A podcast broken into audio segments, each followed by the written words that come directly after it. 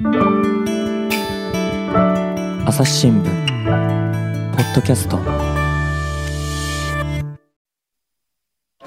えー、コンゴ民主共和国南部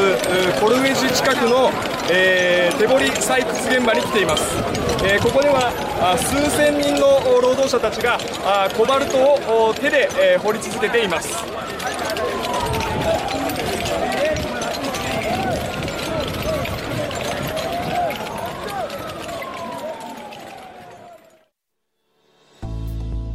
朝日新聞の神田大輔です、えー、今回はですねヨハネスブルク支局長の遠藤裕二さんに来てもらっています。遠藤さんよろしくお願いします。よろしくお願いします。遠路はるばるようこそ。ありがとうございます。えっとさっきの冒頭の音なんですけれどもね、はい、ちょっともう一度確認します。場所はどこですか、はい、場所はですね、うん、えっ、とコンゴ民主共和国の、はい、まあ南東部にあるえー、コルウェジという、まあ、鉱山都市があるんですけれども、あのですね、まあ、そもそも多くの皆さんが、コンゴ民主共和国がどこにあるのかがちょっとね、ピンとこないかもしれない、アフリカ大陸のどの辺にあるんですか？そうですね、アフリカ大陸を思い描いていただいたときに、うんうん、まあ、おおよそ真ん中からちょっと下のあたりにありまして、ねうんうん、ちなみに、コンゴ共和国という国と隣り合ってまして、うんえ今後民主共和国の方です。そうですね。だこれがね、結構、どっちのコンゴなのかっていうところでね、コンゴ民とか言ったりもしますよね。そうですね。うん。えっ、ー、と、首都がコンゴ、コンゴキンシャサとコンゴブラザビルみたいなね。その通りどっちの方でしたっけ？えっ、と、私が言ったコンゴ民主共和国の方は、首都がキンシャサの方です。ですね、はい。はい。の、えっ、と、その中でも南東部でしたっけ？そうですね。南東部です。うんうんうん、えー、で、これ、カンカンカンカンと音がしてましたけど、何だったんですかね？はい。これはですね、えっ、と、露天掘りの、まあ、かなり大きなすり鉢状のですね、うん、えー、大きな穴の中で、まあ、岩肌がもう丸見えになっているところなんですけれども、はい、えー、ここで、えー、鉄の杭をですね、えー、鉄のハンマーで、えー、打ち付けて、えー、鉱石を取る人たちの音ですね。あのー、今ね、露天掘りって言葉がありましたけれども、露天掘りって何ですか？露天掘りというのは、えっ、ー、と、まあ、そのままあこう開かれたあ鉱山でしていわゆるこうイメージされるあのトンネルの中に入っていくような、あ状況ではなくてですね、えー、とそのままこう何ですかこうお日様お天道様の下で、うん、えー、とまあ本当にそのままあオープンになっているようなあ場所で、えー、地面の下に向かったりとか、まあ、横ですね、うん、壁を掘ったりするような形の状態を指します。まあ私もね、それこそその、小学校、中学校ぐらいの時に、例えば炭鉱の採掘みたいなのをね、社会で習った、そういうのだと、こう山にですね、穴を開けてトロッコなんか走ってってですね、あの奥の方を掘ったりっていうような情景でしたけれども、その今のやつはだから、その山そのものをもうその上からガンガン削ってるっていうか、そんな感じですか？おっしゃる通りですね。あの、うん、イメージされる、その炭鉱のその穴の中に入っていくイメージではなくて、山をもう上から削っていくような、そういう場所です。はい、で、だからもう何千人もがやってる、それを。そうですね、えーと、もう見渡す限り、もう本当、人が埋まっ 人で本当、岩肌が見えないぐらい埋まってまして、まあ、ざっくり見た感じで、えー、数千人で、えーと、ここの組合、統括している組合によると、延べ人数でいうと、もう満単位の人があの働いていると。あとちょっと気になったんですけど、なんかパトカーのサイレンみたいな音してなかったですか？あの音はですね、あれは救急車、あの別にあの事故が起きたとかではなくて、ごめんなさい、あの音が何だったのかははっきり確認してませんが、た多分ですね、あのトラックとか重機が動くときに、えっと露天掘りですから、ちょっとその危ない、なんか崩れそうなところはですね、はいはい、あの重機を入れて、えー、掘って、ある程度形を整えて人が入っていけるような形を作るんですね。なのでごめんなさい。そういうその重機が来るよというアナウンスの音だった可能性がありますがごめんなさい。確認は取ってないなるほど、はい、まあまあ何かしらの警告音ですよねだからね。はいだと思います。だけどあの音一つを聞いてもですよやっぱりそんな安全な現場ってわけじゃなさそうですね。そうですね。あの、露天掘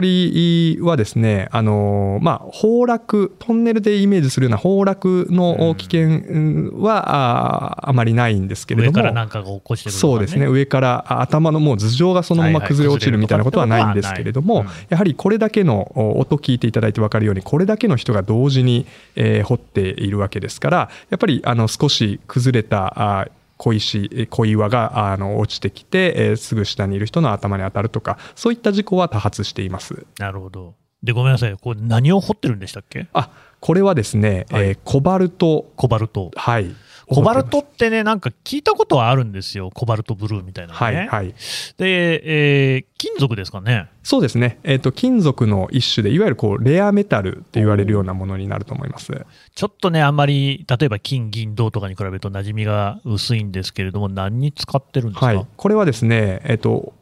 馴染みは実はものすごい深いはずで皆さんが持っていらっしゃるこうスマートフォンとか、はいはい、ラップトップ、うん、パソコン、うん、えー、最近で言えばあの電気自動車などに、えー、は必ずですね、まあ、必ずではないかもしれませんが、まあ、バッテリーが入っています、うん、特にリチウムイオンバッテリーリチウムイオン電池これはよく聞くかもしれないと思うんですけれども、ね、この中に、えー、っと使われるレアメタルとして使われていますのでとても身近なあ鉱石の一つですね。そう、コバルトってそのリチウムイオンバッテリーみたいなものに入ってる。入ってますね。あの、入ってないやつも最近開発が進んでるんですが、すうん、えっと、多くのものには入っているとこれはね、今、リチウムイオン使っていない製品を探す方が、精密機械とかね、難しいっていうぐらいで、スマホもパソコンも全部そうですよね。そうですね。すべてあのバッテリー、電気を、その常に、あの、どこか外部から充電せずにですね、えー、えっと、作動する電子機器っていうのは基本的にバッテリーが入っているわけですから、で、リチウムイオン電池っていうのは、あの、多くの、特に多くのやつで使われているはずです。うん。なんせこの番組も多分、スマホか、まあ、少ないだろうけれども、パソコンで聞いてる人がほとんどだと思いますので、もうみんな使ってるってことにはなると思いますけれども、そのコバルトが、えー、コンゴから来てるわけですか？そうですね。あの、世界生産のうちのですね、うん、えっ、と、6からまあ7割ぐらい、まあこれは毎年ちょっとずつ変わりますけれども、えっ、と、まあもう6、7割はもうこの、えー、コンゴ民主共和国一国から来ている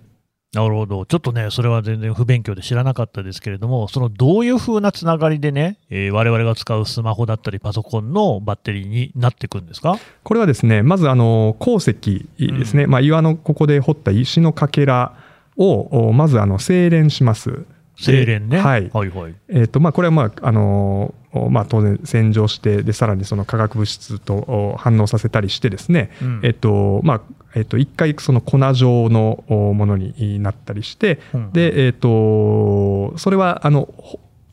ほとんどはですね、うん、実はその精錬能力の大半をもう今実は中国が握っていまして、えーとまあ、今後国内でも当然精錬をするんですけれども、うん、精錬されたその生成物であったりとか、まあ、鉱石の一部は、えーと、の多くはですね中国に、えー、輸出されます。あまあだからここで削っている段階だと、コバルトっていうのに他に不純物とかもいっぱい混ざってるわけですよね。そうですね。それを精錬しなきゃいけない。おっしゃる通りです。はいはい。コバルトって他の、こう、なんていうんですか、岩石とかと区別、見分けってのはすぐつくんですか？えっと、コバルトはですね、あのコバルトブルーって先ほどおっしゃいましたけれども、はいはい、なんかイメージするとこう青いイメージがして、ねうん、実際私もここの鉱山で、あの、こう、あのエメラルドグリーンみたいな石が出てくるのを見て、これがコバルトかと思って聞いたらですね、これは銅ですよと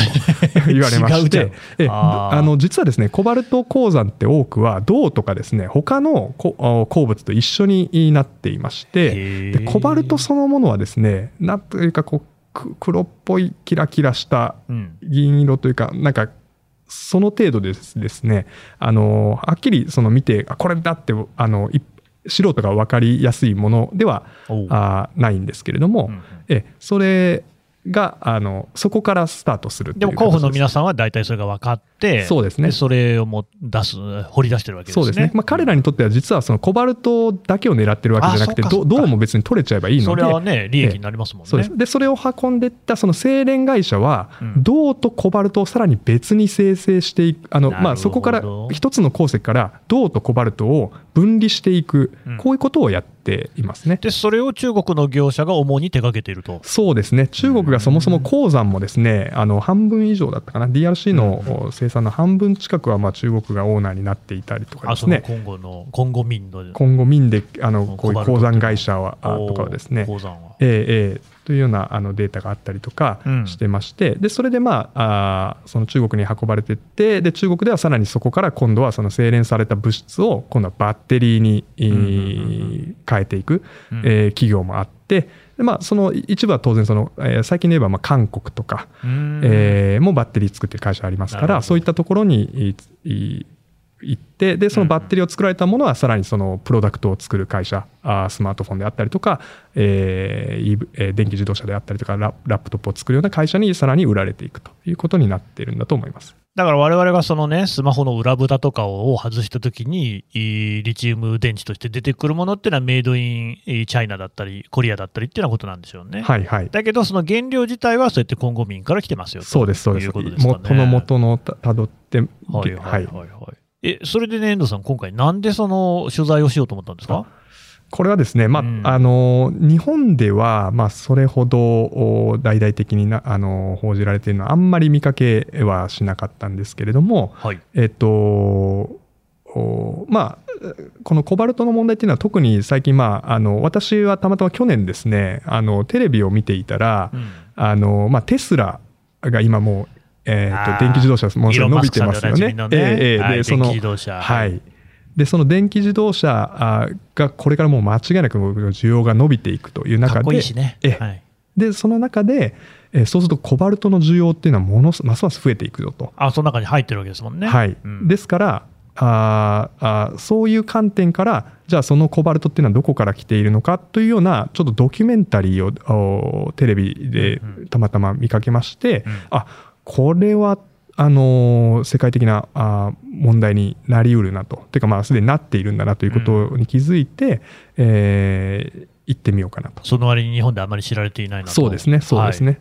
で、そういうドキュメンタリーになってるっていうことは、やはりなんかいろいろな問題が起きてるってことなんですかね。そうですね。あの、特にですね、はい、2010 4年か6年あたりに、もう結構古いんですが、アムネスティ・インターナショナルという、あの人権問題について、うん、国際的に関している NGO があ報告書を出していてですね、はい、その時に特にその児童労働という観点で、えー、この今後のコバルト採掘でその児童労働があの広く行われてしまっているよと。で私たちはそういうコバルトでをからそのメリットベネフィットを受けて、えー、生活しているんだぞっていうようなその問題視するですね報告書を出してこれが世界的にあの大問題として取り上げられるようになったというところが結構その最近のそのメディアの取り上げ方のスタート地点になっている部分があってそういう意味でまあ児童労働は一つ大きな問題だと思います。えー、スタート地点とおっしゃったんで、まだ他にもあるのかなと思いますが、まず児童労働の話聞きましょう。実際に取材して、児童、労働してました？はい、あのー、新聞にはあの写真もまさにその、まあ、顔を隠して載せましたけれども、うん、私、その取材行った現場で、うん、もう明らかに、えー、もう10代前半、えー、場合によっては本当もう10歳をまあ下回ってるかもしれないようなそれは本当小学生じゃないですか。もう小学生みたいな見た目の子が、うん、あの少し歩いていました。ただ、うん、あの先ほど言った通りすでにアムネスティ・インターナショナルの報告書からもう78年経ってましてそこからかなり改善されて、昔はもっともっといたらしいんです。私の時はあのそこまでぞろぞろぞろぞろいる感じではなくてえー、その労働者たちの中に混ざって少し見かけるなというようなくらいの人数ではありました。うんうんまあね、児童労働っていうとですよ、例えばイギリスなんかでも産業革命期にはですね、その炭鉱労働にね、児童がこう働かされてるなんてのは問題になったりして、そこから改善が図られて、今そんなことイギリスでやってはいませんよね。はい、だけれども、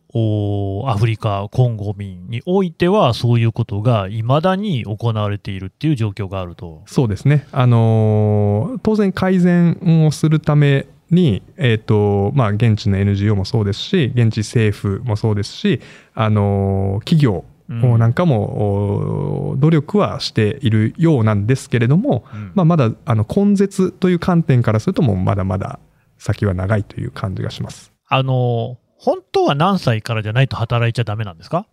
えっと、鉱山労働に関してはですね、うんこれ、法律調べて、確か18歳以上んなところでしょうね。でないと、今後の法律ではダメだったはずです。日本でもね、成人といえば18歳ですから、はいおそらくその辺だと思いますが、ええしかし、まあ、その遠藤さんから見てですよ、どう考えても18歳にはなってないよねっていうう子供があ見られたと。そうですね。えーそういう声は、あのーいました。実際に話してみました？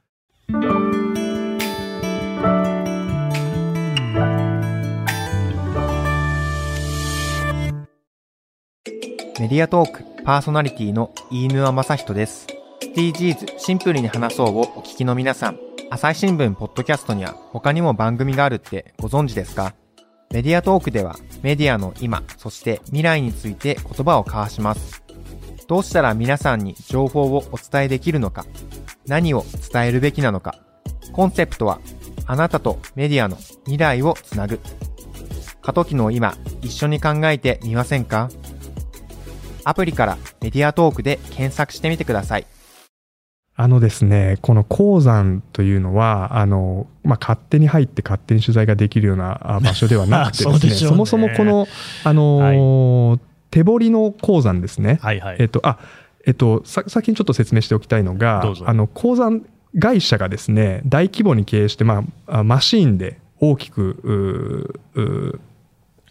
鉱石を取っている機械でえーね。機械化されている鉱山というのが、えーおよそそのディコンゴ民主共和国の中のまあ78割の生産を担っているとされています。はい。で逆にその今回私がまあ取材をして今回あの最初から議論をターゲットにしているのはあのいわゆるこう手彫りですね先ほど音を聞いたような人が本当に手で、えー鉄とか、まあ、道具を使って掘っているというようなあーところをを問題視してるんですけれども、うん。えー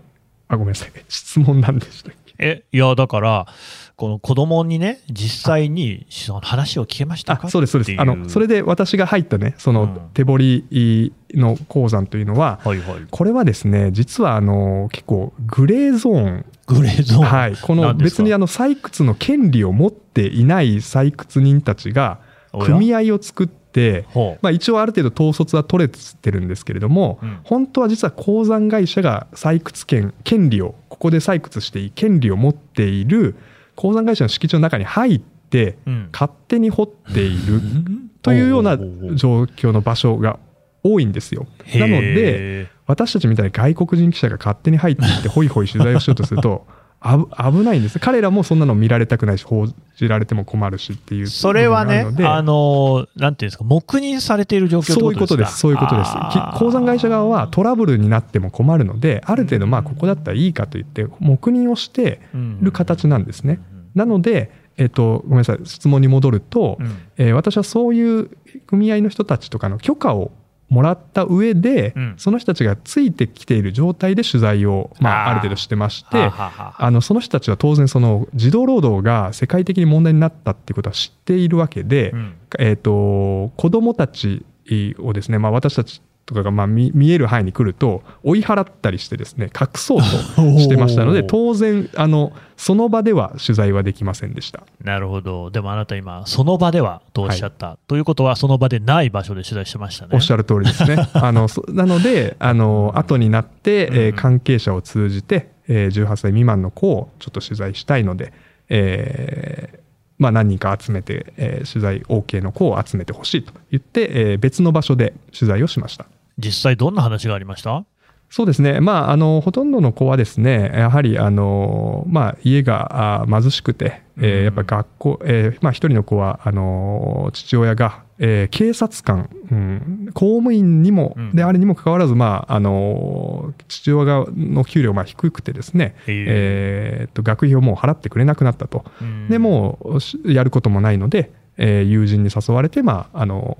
鉱山労働を始めたと。うんいうような子がいました。ただただその子はですね、自分でもう稼ぎでもう学費を払えるようになって、また学校に行くようになって、妹の学費まで払っていると。ほう、えちなみにその彼の場合は何歳の時に働いてたんですかね？彼はですね、えっ、ー、と、働き始めは10歳ですね。10歳ですか、はい、小学4年生とかの年ですよね。そうですね。ただ、まあ、さすがに、あの、危なすぎるので、その、ほ、10歳ぐらいの子はね、あの、掘ったりはせずに、はい、なんかこう、石を洗ったりとかですね。まあ、いろんな仕事あるでしょうね。ええ、その周辺作業みたいなところからスタートするようです。だって力だってね、まだ体もちゃんとできていない状況でしょうからね。そうですね。力仕事なので。うん、なるほどね。うん、うん、他にはどんな人いました？えー、っと、まあ、他にはですね、えー、っと、まあ、私書いて、まあ、自分でも一番印象的だったのは、やっぱりその、弟をですね、まあ、はい、あの、鉱山で失ったあお兄さん、その人は、あ教師を本人はされてるんですけれども、うん、弟さんはまあ8年前に13歳であの鉱山のそのトンネル採掘をしている中で、まあ、トンネルが崩れて亡くなってしまったという方でですね、うんうん、えー、この方はまあですからそういうあの自分の親族を失っているわけですから、まあ、今その児童労働根絶に向けたあその子供を見かけたら、まあ、あの NGO に、えー、つないだりですね、うん、そういった活動をされている人なんかがまあいました。えっ、ー、と、トンネルが崩れたっていうふうに言いました？はい。それは、あの、さっきの露天掘りだったらトンネルの中じゃないですよね。そうですね。あの、先ほど言ったその露天掘りは、あの、先ほども言ったように、まあ、あの、まだ、まだましなんですけれども、うん、えー、あそこの私が最初言ったところは、まだそういう組合があって、その、申し上げた通り、えっ、と、危なそうなところがあったら、その機械を入れて先に掘っちゃうと。ユンボみたいなのを入れてですね、うんうん、ショベルカーで、えー、開けるんですけれども、そうじゃないところもいっぱいあってですね、先ほど言った通り、その別にこれあの正規の、うん、えー、ものではなくてですね、例えばその住宅の庭をそのままあのコバルト出るからといって掘ったりとかですね、うん、そういうトンネルはいっぱいあってですね、なのでそのでそういうその素人がただただその地面を掘っていったような穴がいっぱいあるんですこの地域には。であの私も見てみましたけれども普通トンネルって、まあ、あの鉱山のトンネルって掘ったらまあその木の枠とかですね、コンクリートとかで固めていくもんだと思うんですけどその、はい、枠がこう崩れないようにですね、はい、そういったの全くなくて本当土を掘ってるんですよ。でそれが10メートル20メートル30メートルというふうに地下に続いていっていて、うんうん、で、えー、まあ特に雨季ですね。あの雨が降るとあ雨季があるんです。もう雨季はもうそのそれでこうトンネルが各地で崩れて中に閉じ込められて生き埋めでなったりとかもう単純に潰されてなくなったりとかそういったことが多発しているそうです。それでもやっぱりその中に入って作業をするわけですね。そうですね。これがしかやっぱりもうあの職がないとか、うん、えー、あとですね一応そのやっぱりあのまあ金銭的にも少ない額しか受け入れられない人もたくさんいる一方でですねあの今後民主共和国の中で、まあ、農業とかやってる人、まあ、多いんですけれども、うん、えー、そういうのに比べるとうまくいい鉱石をパパッと掘れると結構稼げるという部分もあるんです。うん、でこれはまああの国際価格とかの上増減にもかなり左右されるんですけれどもそういうその意味でやっぱりこれでですね生活を支えていくしかないとかこれだったら結構生活を支えられるよというふうなあやっぱりいいことにもなってまして、うん、えー、なので実際ですねこれがやっぱりそのやっぱ10万人20万人というですね、えー、労働者とか、まあ、その家族の経済的に支えている面もあるのは事実です。うん。まあね、日本にも一攫千金なんて言葉もありますから、コバルトでね、一攫千金と狙うのかもしれませんが、そんな儲かるんですか？えっ、と、実際にはそこまでそのべらぼうに儲かるっていうことはないようです。あの採掘人はですね、あのつえっ、とまああの鉱石を今度あの精錬企業との間に入って売買する人たちがいるんですけれども、はい、えーとこの人たちからあ例えばその道具をあらかじめその買う金を借りていたりとかですね、えー、えー、そういったことがあって、あの価格交渉でですねその鉱石を売るときに安く買い叩かれたりすることがあってでそれはでさらにですねあの精錬企業の直前で買い取るのは大体そのえーと、中国人とかですねレバノン人があ経営している倉庫会社があるんですけど、まあ、仲介業者ですね、そこがですねあのこの売る売鉱石を売ってる今後人曰くですけれども、あのその鉱石を売る時の価格というのは鉱石の重さと鉱石の質ですね、うんはい、えー、その中にどれ何パーセントぐらいのコバルトや銅が含まれているのかっていうのでを測る機械があってそれで計算されるんですけれども、うん、これに細工をされていると。いうふうに、はい、つまり、えーと、本当は5%鉱石を含んでいるのを、えー、2%と出るようにしていたりとか、うん、10キロの重さがあるはずのも8キロにされているというようなことがどうも蔓延しているようでですね、うん、あのかなり、まあ、取材したほとんどですねの人があのそうした経験を訴えていましたので、えそういったことでその本来受け取れるべき額よりですね、えこれだけ危ない仕事をしているのに低く抑えられているというのがかなり実態として起きているようです。うん。そういうその買い取りなんかを行っているのは、えー、中国人の業者が多いんですかね。これはですね、そうですね、あの実際、中国人もたくさん見かけましたけれども、彼らはあ当然あの、まあ、恨みを買っているのも分かっているのか分かりませんが、うん、あのあと法律上、ですねオーナーにはなれないので、えーと、今後人をまあ名義上登録しておいて、ただ実際にはあそこは中国人がやってるよっていうふうに、まあ、みんな分かってるんですね。えー、で、まあ、実際かなり中国人があのそこら辺の仲介も支配していると。コントロールしているというのが実態のようです。あの私も中東にいた時にはですねよく中国人、中国人って言われたもんですけれどもおそらくアフリカでもですね日本人と中国人の見分けなかなかつかないんじゃないかなと。遠藤さん言ってどんな感じでした？いやまあ確かにですねまあ私たちはもう、まあ、中国人がいるっていうの分かって、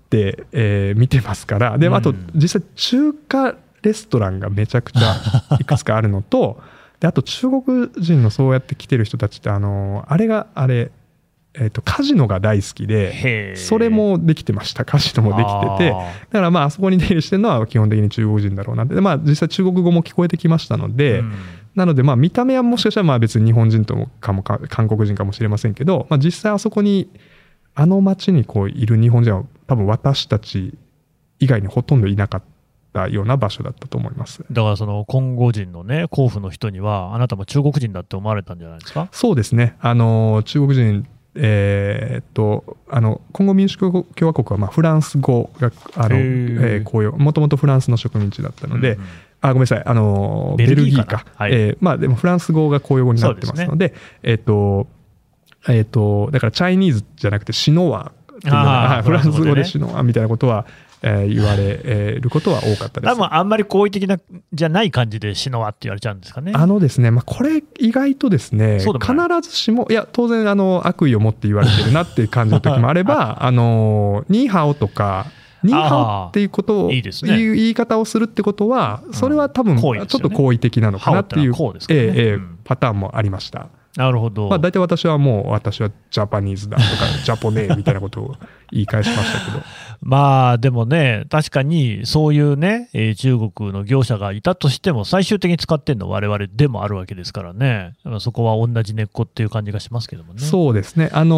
ー、まあ、ただ単にその、我々が使うことが問題だとは思わないんですけれども、あの、デューデリジェンスという考え方があって、その、えっ、と、うん、最終的なその、こう、下流、あの、物事、物のその上流から下流まであって、その下流の方のですね、あのスマートフォンとか、えー、をこう、実際こう、消費者の商品をこう、あの作っている会社が、うん、その自分がそのこう買ってくるものがどこからあ来ているのか。それが、えーと、正規のルートをその、まあ、自動ロードとかを含むようなあものが自分のところの商品にの上流に入っていないかっていうことを、まあ、あのできるだけきちんとチェックしましょうというふうな考え方がありまして、うん、えー、そういう観点からはあのやはりその私たち消費者が使うところの直前の会社もその関係ないわけではなくておっしゃる通りでその自分の手前のその、えーと、パーツとかですね部品とかあ材料を売ってくれている会社がちゃんとやっているのかそのさらに元はどうなっているのかっていうところまで、えー、ある程度こうきちんと見ていくっていうことがまあ求められているんだと思います。まあ、この話ね、えーと、よく聞くのは、例えばチョコレートですよね。フェアトレードって話を聞いて、で、ね。はい、最近もね、ブラックサンダーっていうね、お菓子が、そういうそのフェアトレードに基づいたチョコレートをちゃんとカカオを使いますっていうようなことをね、言って話題になってましたけれども、しかし、少なくとも日本においては、そのコバルトでね、実際にそのフェアトレード的なことが行われているっていう話とかってそもそもあんまり聞いたこともない気がするんですよ。でただ今の遠藤さんのお話だとまず児童労働の問題がありますよね、はい、それから劣悪な環境、はい、でそのちょっとトンネルの話に戻りますけど、はい、トンネルってちなみにまさか遠藤さんはその中には入ってないですね。これはですね あのは危ないですよ。朝日新聞ポッドキャスト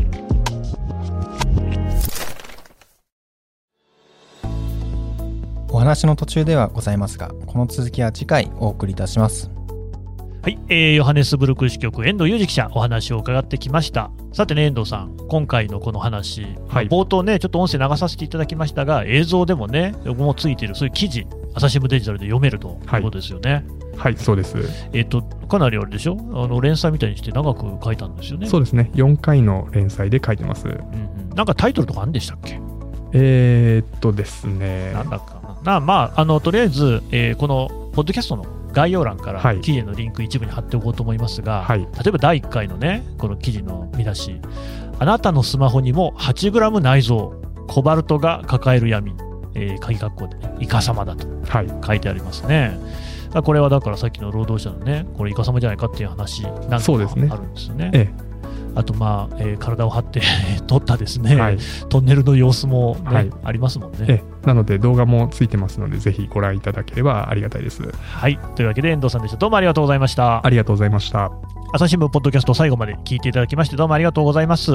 えー、これからもですねこういった番組続けていくために皆さんお力添えをお願いしますお手持ちのアプリからですねフォローしていただくとそれからあのレビューをつけていただく様々な感想もお寄せください、えー、概要欄からお便りフォームっていうものに対するリンクもありますし、Twitter のコミュニティなんかもやっております。ぜひ、こちらもですね、す、えー、べ、ての意見、名答しておりますので、お寄せいただければと思います。